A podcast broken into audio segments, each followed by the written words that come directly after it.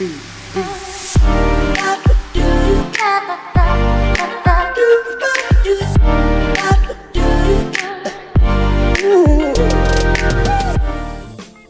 aí, gente, tudo bem com vocês? Graça e paz.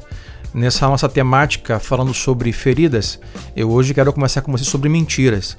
E a pergunta, que é o título dessa reflexão, é: em que mentiras você tem acreditado? Eu vou narrar aqui contar uma história de uma pobre mulher que estava em um casamento já há muitos anos, sem amor, sem vida. Ela frequentava uma igreja, o marido não. Ela amava Jesus e o marido não. Ela queria filhos e o marido não. Ela permaneceu fiel ao Senhor, já o seu marido não. E até sabia que o seu marido tinha algumas namoradas ou casos extraconjugais. Esta mulher então começou a procurar algum tipo de conselho sobre o que fazer. E ao falar sobre por que isso estava acontecendo com ela e o que ela faria como resposta, o que ela disse foi: Olha, eu nunca deveria ter me casado com um não cristão. Portanto, eu preciso ficar com ele, porque essa é a maneira de Deus me punir por casar com ele. O que aconteceu é que esta mulher havia acreditado em uma mentira, uma mentira poderosa sobre Deus e sobre ela mesma. Jesus falou sobre o poder libertador da verdade, e ela precisava disso desesperadamente.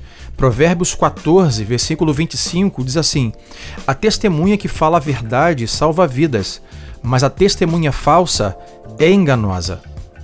Toda vida, incluindo a sua, é preenchida pela interpretação do que de fato está acontecendo. E a sabedoria nos leva à verdade, que é a realidade. Já a loucura e o mal nos levam às mentiras, e mentiras que nos enganam. Quando estamos sofrendo, duas coisas podem acontecer. Primeiro, é bem provável que recebamos todo tipo de conselho que pudermos. E segundo, muitas pessoas vão nos dar os seus conselhos. Isso geralmente é uma coisa ruim. Por quê? Porque não precisamos de muitos conselhos. Precisamos de conselhos sábios. Um membro de uma família, amigo, um colega de trabalho, cuja vida é uma bagunça, o seu conselho é tão útil quanto um casaco de inverno durante verão no deserto. Quando estamos feridos, uh, o diabo envia espíritos malignos, mas também envia seres humanos com maus conselhos para mentir para você, para mentir para mim. Além disso, pessoas tolas vão aparecer para expressar sua opinião, e opinião essa que não é sábia, na verdade é inútil. Essas são formas de falsas testemunhas, porque não atestam a verdade da realidade. Como Provérbios 12, 17 diz: A testemunha fiel dá testemunho honesto, mas a testemunha falsa conta mentiras. Agora, um ponto importante: isso inclui você, porque a voz mais alta da sua vida pode ser a sua.